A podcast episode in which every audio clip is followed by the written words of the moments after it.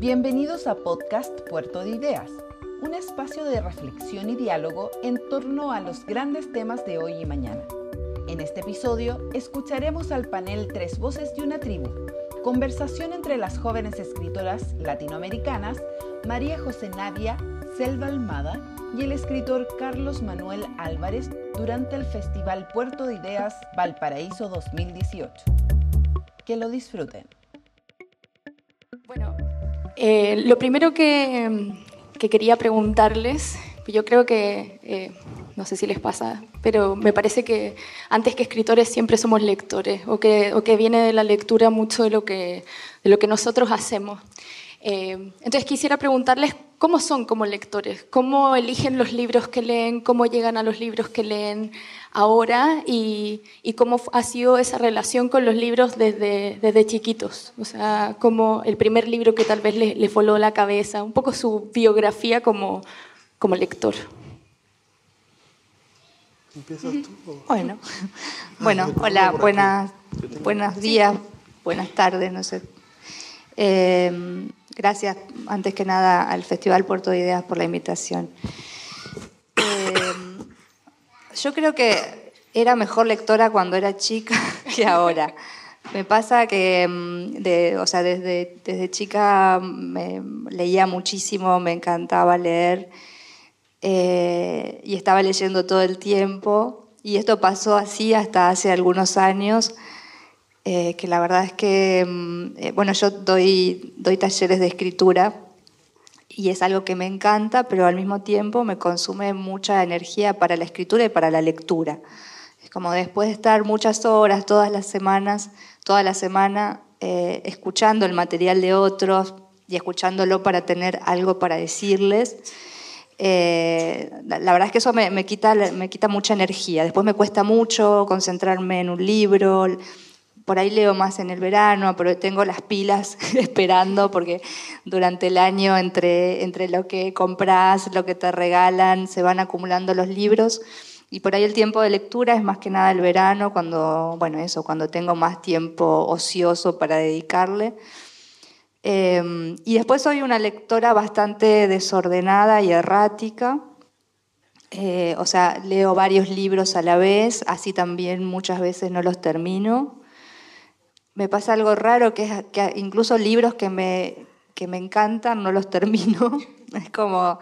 Tal vez para que no se acaben. Sí, no sé, pero ya con eh, eh, mis, mis, alumnas, en un grupo que tengo solo alumnas mujeres, eh, se ríen mucho porque yo le digo, me dicen, no, tal libro me recomendaron, lo leyeron, y yo siempre digo, sí, yo leí dos o tres capítulos, estaba bueno, pero no lo terminé o sí, me encantó, pero no lo terminé. Entonces es como un chiste que yo no termino los libros.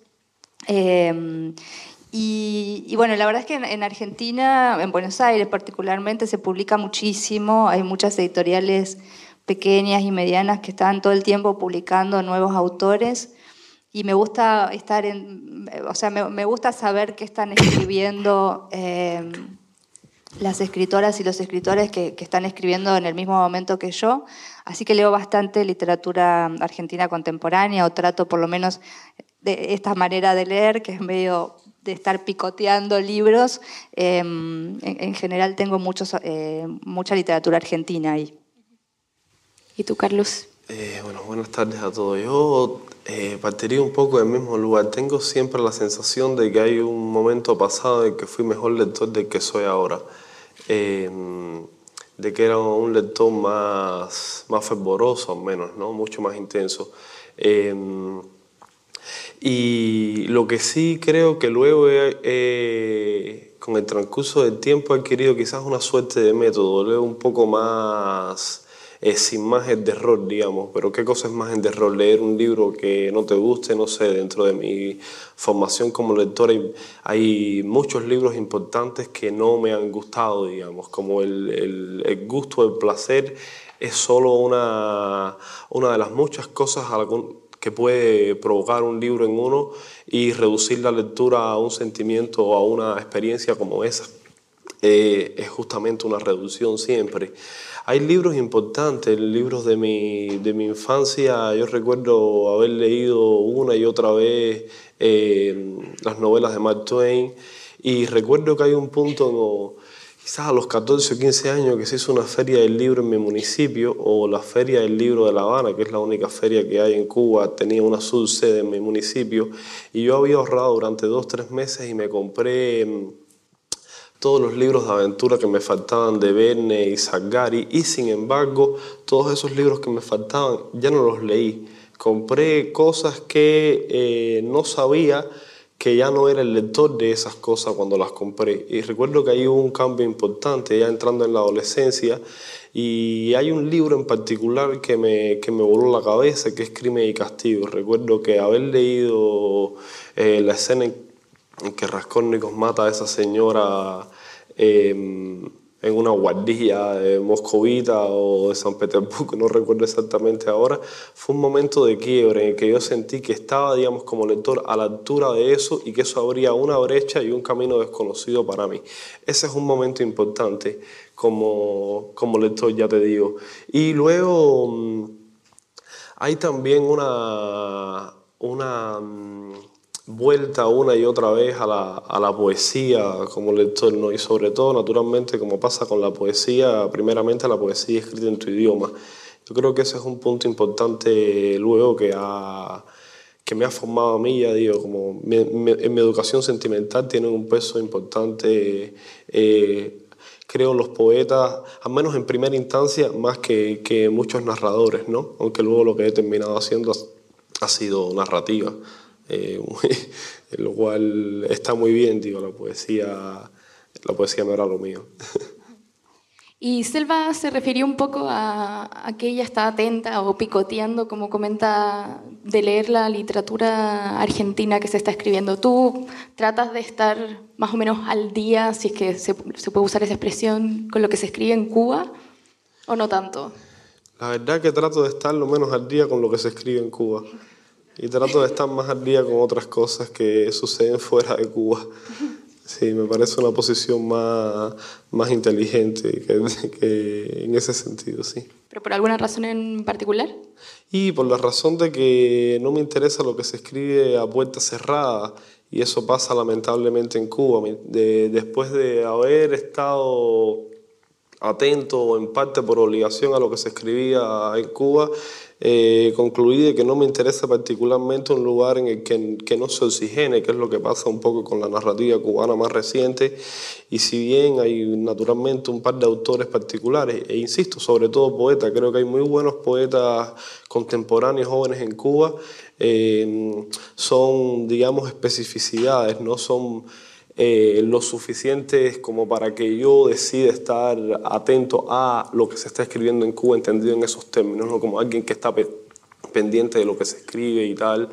Eh, una de las razones, yo actualmente vivo fuera de Cuba y una de las ganancias de eso es no tener que estar, digamos, anclado a un contexto nacional, por así decirlo. Me interesa, si tendría que estar atento a algo, me interesa estar un poco más atento al, territorio del idioma, digamos, a lo que se escribe a la larga en la lengua, que es a donde a uno, a mí me interesaría pertenecer como escritor, más que a un contexto específico.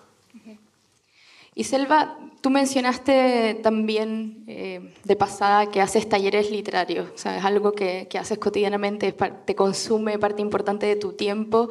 ¿Qué, ¿Qué, has visto en ese panorama como de escritores eh, incipientes? ¿Has visto tal vez otros temas, otras formas de acercarse a la, a la literatura? ¿Con qué tipo de preguntas llegan que, que te hayan sorprendido? Eh, sí, eh, por suerte he tenido como muy buenos, eh, muy buenos trabajos. o sea, mis talleres son en realidad eh, las personas vienen con algo que están trabajando y bueno y lo siguen trabajando con, en, el contexto del taller. Es decir, cada uno viene con su propio proyecto, no es que yo les digo, bueno, eh, les doy un ejercicio y a partir de eso escriban, sino que cada uno viene con su propia idea para trabajar. Y, y, sí, he visto como he visto trabajos muy buenos que incluso después se han publicado. Por ejemplo, una escritora muy joven que se llama Natalia Rosenblum, que escribió una novela que se llama Los enfermos, que es buenísima, o sea, una novela muy muy dura, muy descarnada y escrita con eh, o sea, un, lenguaje eh, muy despojado y, bueno, no, sé, como un libro de esos que, que, vos lees y sentís que no le sobra ni le falta nada. Em, bueno, el, trabajo de ella me gustó mucho. Después otro libro que se publicó ahora también de una eh, poeta eh, barra narradora. En realidad el, libro cuando se publicó y dice que dice poesía, para mí es como una especie de novela en verso y que se llama, ella se llama Alejandra Urresti, es una artista plástica también y su novela, em, que, en realidad es una novela sobre el edificio donde ella vive, que es bueno, un edificio muy particular de la zona del Congreso eh, y de las personas que viven en ese edificio. Como, también me, pareció súper interesante cómo ella saca algo que es como un poco remanido, que es la, novela del show, la narrativa del show, que, bueno, que es algo que la verdad es que se agota bastante rápidamente. Ella lo saca de esos clichés y lo, pone en otro lugar, ¿no? Em, y bueno, y así, la verdad es que han salido muchos, muchas, eh, sobre todo novelas. Bueno, también hay un, libro de cuentos que me gustó mucho de em, eh, también de una chica, eh, pero más que nada novelas muy interesantes. Después, como todo, digo, por un lado, el panorama argentino tiene como esta cosa que a mí me parece eh, maravillosa y que le ha dado mucha vitalidad a la literatura de los últimos años, que es la editorial independiente y la posibilidad de publicar de una manera mucho más sencilla que hasta, no sé, hasta los 2000, digo, a partir de la crisis del 2001 que hubo en Argentina, aparecieron, empezaron a emerger estas editoriales que, mm, que, abrieron muchísimo el juego. Yo me acuerdo cuando yo empecé a escribir en los 90, digo, había, no sé, 10 escritores argentinos, o sea, los que llegaban, los que se conocían, los que publicaban el, donde había para publicar, que eran solamente editoriales grandes, eran muy pocos, eran, eh, sí, 10, 15 estaban los tótems ya, bueno, Borges, Cortázar, etcétera, que era lo que se. Eh, Sábato, que era lo que por ahí circulaba más afuera de Argentina también. Eh, y después eh, había muy poco lugar para ser escritor y mucho menos lugar para ser escritora, por supuesto. Y bueno, me parece que las editoriales independientes eh, democratizaron mucho eso, ¿no? Como hoy vos sos eh, una escritora o un escritor nuevo y podés ir, eh, muchas veces esos editores también son escritores, entonces la, llegada, el acceso es mucho más simple, frecuentamos los mismos lugares, etc. es más fácil publicar, entonces se publica muchísimo y eso por un lado tiene, eh, esta cosa de que surgen muy buenos escritores todo el tiempo y también, bueno, hay, montones de libros que decís para qué los publicaron, solo porque es muy fácil publicar. Bueno, de todas maneras, ahora eh, Argentina está atravesando, y la editorial, el, mercado, o sea, ni siquiera diría mercado, porque en nuestros países la verdad que no sé si se puede hablar de un mercado editorial, porque es tampoco lo que se lo que circulan los, libros y lo que se vende, pero, pero la, industria editorial está sufriendo una crisis muy fuerte, como, como todo el, país. Em, así que bueno, eso, eso, también es lamentable porque bueno, muchas editoriales de estas pequeñas eh, se ven mm, bueno, obligadas a dejar de publicar porque el papel es muy caro, los costos son muy caros y la verdad es que después se vende muy poco. Pero mm, em, bueno, me fui un poco del tema igual. Igual interesante todo lo que dices y, me, sirve también para aprovechar de preguntarle algo también a los dos. Tú mencionas ahora lo caro del papel y, eso en relación a, la crisis en, Argentina, pero ¿cuál es su relación con otros formatos? O sea, porque el libro, claro, puede salir en un libro impreso como los que tengo ahí sobre la mesa, pero también ahora está la posibilidad, ¿cierto?, de los ebooks, los audiolibros también que están creciendo muchísimo. Eh, pienso también en plaquettes, en fanzines, en, otro tipo de, materialidades también eh, y formas de acercarse a la literatura. Yo no sé si coquetean con esos medios o, siguen más de cerca el, libro impreso. No sé si Carlos... Como, como lector, dice. Como lector, sí. Sí, yo lo, lo único que no he leído libro propiamente en físico, bueno, no miento. Leo, he leído cosas en mi, en mi ordenador, en mi laptop y tengo un Kindle que en el Kindle me he leído Doctor Chivago y Pastoral Americana. Tengo más cosas, hay algo de poesía de Philip Larkin, creo que son... Eh, de ahí en fuera siempre he sido recurriendo al, al, libro en físico, ¿no? Eh, el audiolibro me sigue sonando como una cosa eh, más adelante en el tiempo, como que no está en mi presente ni en mi marco cercano, o sea, ni tengo tampoco ningún interés en descubrirlo. Eh, y esa es básicamente mi experiencia con otras materialidades, digamos, ¿no? Eh, de hecho, siempre tengo la idea de que para terminar un libro, en un el PDF de un libro tiene que... Eh, son muy buenos los libros que finalmente termino, son muchos los que empiezo pero son realmente pocos los que logran que yo llegue al final leyéndolo de esa manera, lo cual siempre para mí como lector eh, luego los ubicaría en un lugar alto, porque si me hicieron pasar por todo eso y los terminé, es que de alguna manera el libro era importante para mí de algún modo.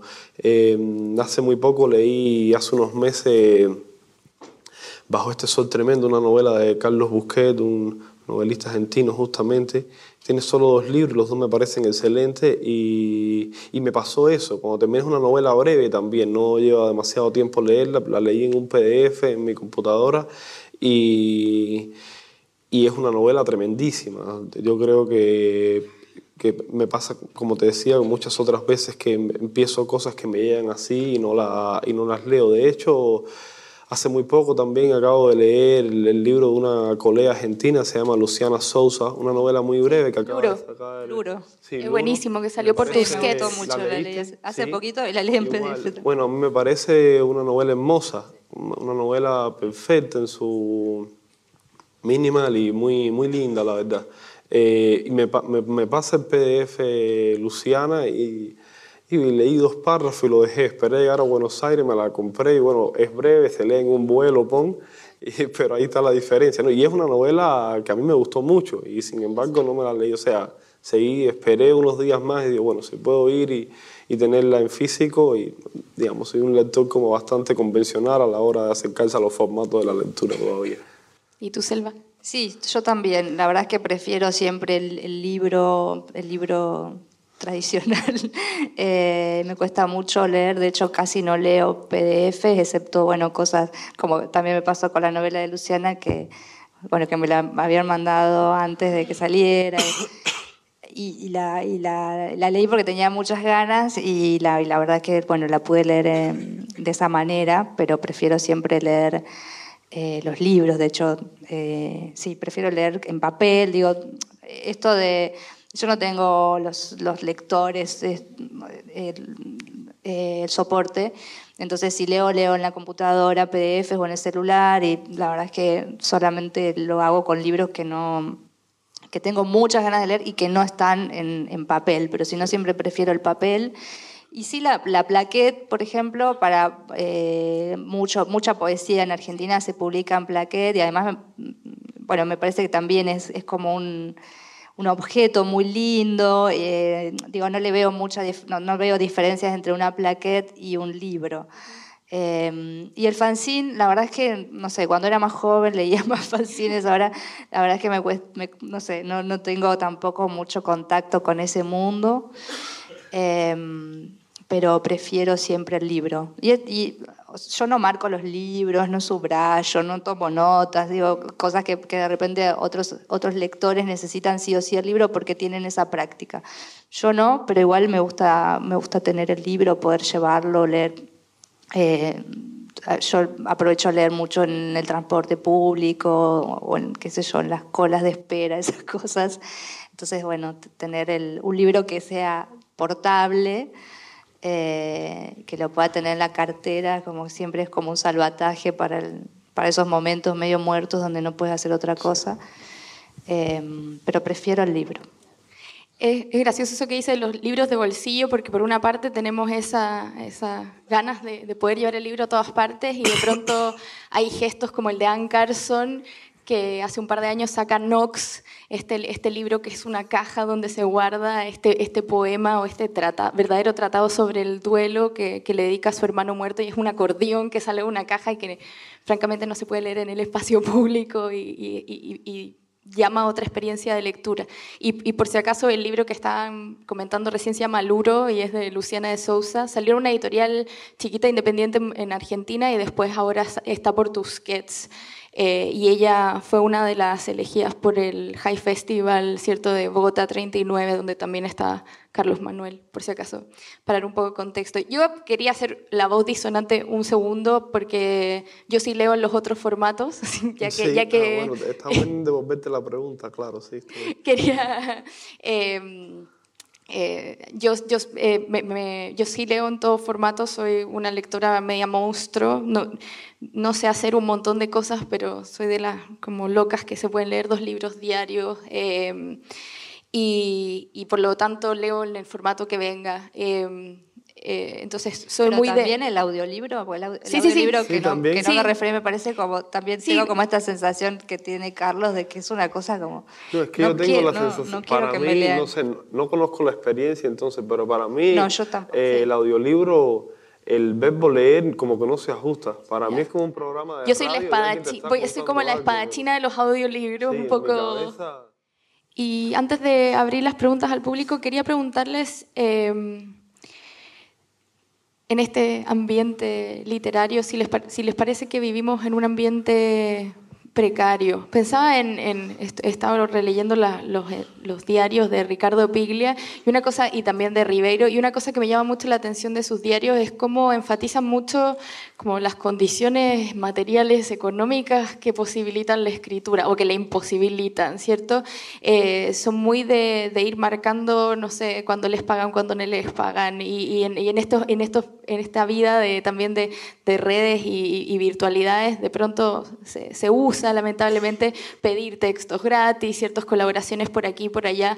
Entonces, quería que me contaran cómo ven ese, panorama eh, literario eh, en términos de oportunidades, pero también en términos de precariedad.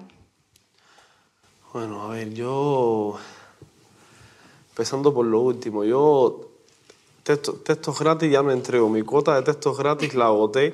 O sea, escribí muchos textos gratis para empezar y entonces tengo una cuota que hasta los 60 años tendrían que pagarme por cada cosa que escriba para volver a entregar textos gratis, ¿no? Y me parece lo mínimo como un respeto a tu trabajo. Por otra parte, eh, explicitar esa queja material a mí no me interesa mucho, la verdad. Digo, si es precaria la situación del escritor, mira, hay...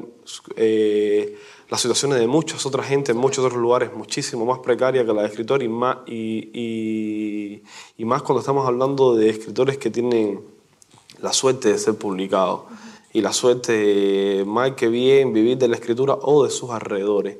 Entonces, eh, articular una queja desde ahí, una queja como muy egocéntrica en malos términos, me parece una posición súper conservadora. Entonces, sí, dentro de, dentro de estas lógicas de publicaciones, de mercado, hay situaciones que no son las óptimas, como sabemos, y es, y es un, un nicho que muchas veces es bastante em, hostil justamente con el escritor, digamos que, que sería como el corazón de todo este ecosistema. Pero como te digo, eh, la precariedad es algo transversal y que se expresa de manera mucho más grave y mucho más directa y potente en, otras zonas de la sociedad que no pasan por la vida de los escritores, ni mucho menos. Eh, sí, bueno, eh, eso, escribimos y vivimos en condiciones muy precarias. por supuesto, hay personas que viven de peor manera que los escritores a los que nos pagan o no nos pagan. Pero a mí sí me interesa, eh, y de hecho estoy en un movimiento, en un grupo eh, que formamos hace un tiempo en, Buenos, en Argentina. Eh, sí me interesa reivindicar la figura del, del, escritor como trabajador. O sea, que va un poco más, va más allá de si te pagan o no te pagan, pero sí que el escritor, las, escritoras nos podemos plantar como trabajadores, ¿no? Porque está como sobreentendido que hay muchas cosas que hacemos gratis y que de verdad llevan mucho tiempo. Eh, nos, nos, quitan tiempo quizá de la escritura o quizá de otras cosas que, tenemos que hacer justamente para ganar dinero, para poder vivir. Eh, está como muy... Em, naturalizado que, eh, no sé, que escribir una contratapa es gratis, que presentar un libro, que presentarle un libro a otro autor es gratis, que ir a una charla es gratis. Y si es tiempo, es tiempo, eh, que, no solo es el tiempo material de estar en ese momento eh, en ese lugar presentando un libro, sino que para eso antes tuviste que leerlo, tuviste que pensar qué cosas vas a decir. es decir, es un trabajo, es un trabajo que está naturalizado, que no se paga. Entonces, eh, este grupo que se llama Unión de Escritoras y Escritores, un poco eh, estamos eh, planteando esos temas, que no quiere decir que, que eh, que se vayan a resolver rápidamente, justamente porque la verdad es que las condiciones son cada vez más precarias, cada vez más difícil eh, editar un libro, por lo que dije antes, hay una crisis editorial muy fuerte en Argentina. Eh, pero sí me parece que es importante plantearlo y, ponerse en, en, digo, bueno, a quienes estén interesados, qué sé yo, hemos, nosotros cuando empezamos a hablar del tema, escribimos una, una especie de, carta, eh, justamente diciendo los escritores somos trabajadores, e invitamos a un montón de escritores em, y escritoras a, que la firmaran. Bueno, tuvimos, tuvimos este, devoluciones de, escritores muy reconocidos, de escritores que tienen muchos años en el oficio, eh, diciendo que no se sentían identificados, o sea, que para ellos el el escritor es un artista y que el arte es una cosa sagrada, entonces no se puede medir con dinero. O tuvimos otras devoluciones también de escritores muy importantes diciendo, no, bueno, escribir, o sea, si quieren una jubilación, búsquense un trabajo, búsquense un trabajo de otra cosa sean profesores, sean periodistas. Bueno, eh, digo, hay, eh, no todos pensamos igual con respecto, pero yo pienso que sí, que la escritura es un oficio, que el escritor es un trabajador y que como tal eh, debería tener las mismas condiciones laborales que otros, que otros trabajadores. Este, así que en ese sentido sí me gusta dejar, me, me, hago cargo un poco de esa consigna. Los escritores somos trabajadores, mal pagos, precarizados, eh, pero somos trabajadores.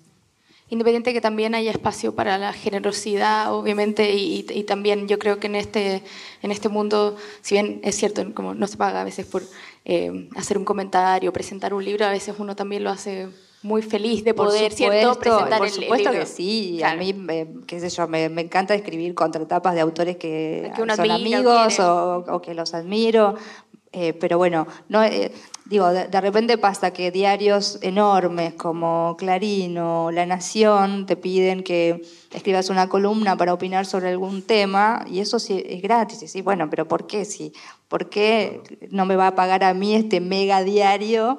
Este, ¿Por qué voy a, voy a trabajarle gratis a este mega diario? Eh, a esas cosas me refiero. Por supuesto hay un montón de cosas que después podés hacer con mucho gusto eh, y, sin que medien los honorarios o el dinero o lo que fuera, pero, pero bueno, hay, hay cosas que me parece que sí hay que empezar a cobrar. Claro, como, como sí, no, no lo, decía también en conexión un poco, el Puerto de Idea, ¿cierto? Comenzó con la charla inaugural de Nuche Ordine que hablaba sobre la utilidad de lo inútil y habla un poco de cómo las artes, la literatura y qué sé yo, este, esta, esta capacidad, esta, esta generosidad, esta, esta economía del regalo de, que, que, puede ser un poco subversiva para el capitalismo y, y Claro, pero el tema es que los, eh, siempre los que tenemos que ser generosos eh, y desprendidos con las cosas somos los escritores, porque, eh, digamos, el editor al, al, último que le paga es el escritor y, el primero que hace su trabajo es el escritor, porque si yo no me siento a escribir una novela, después el editor no tiene nada que publicar. Pero entonces piensa primero en toda la cadena de pagos, que, que son el, el papel, el el imprentero, el, librero, el distribuidor, y al último que, a los últimos que nos pagan esos, esos los escritores una vez que el libro se vendió. O sea, nosotros trabajamos eh, gratis, eh, robándole tiempo a nuestras vidas, a nuestros otros trabajos que tenemos que hacer para sobrevivir. Eh, y después somos los últimos en cobrar el día que el libro se venda. O sea, y si el libro no se vendió, y de todo ese tiempo que vos invertiste no vale nada y nunca te van a pagar. Entonces, bueno, e-, esas son cosas, me parece, que, que está bueno discutirlas, porque sí, yo entiendo el concepto de generosidad y tal, pero prefiero ser generosa en otras cosas con otra gente. No, claro, marcar los límites de la generosidad también, por supuesto. No sé, Carlos, si vas a decir algo. No, no, eso sí, la generosidad se administra, ¿no? Y tú sabes a quién debes darle esa cuota que tienes, porque pasa eso también. Están esos grandes grupos que que la relación tiene que ser otra. Yo estoy, yo estoy dispuesta a establecer una relación con alguien que tenga que ocupe una posición en el espacio social completamente distinta a la mía y contrario probablemente a mis principios también, pero tiene que ser una relación sobre ese tipo, ¿no? una relación eh, pragmática, económica y lucrativa para mí. me, ha, me ha pasado eso en algún momento que ves que hay un gran grupo, un gran medio que te propone un espacio y que te lo venden como un acto de generosidad de ellos, como mira la plataforma que vas a tener, la plataforma una mierda, no, me interesa eh, darte de nada que... Y, y naturalmente hay como proyectos, eh, y, yo vengo de ahí, reivindico eso, sé lo que eso implica, porque yo he echado adelante proyectos gracias a la generosidad de otros, si no, si no mis, proyectos personales, muchos no hubieran salido si no hubiera una generosidad que venía desde el otro, desde la otra parte. Entonces estoy dispuesto a dar eso también, pero habría a ver a quién dárselo. Un ejercicio muy consciente sobre la generosidad, sobre quién la merece y quién no. Gracias por escuchar podcast Puerto de Ideas. No olvides seguirnos a través de las redes sociales para enterarte de nuestras actividades. Hasta pronto.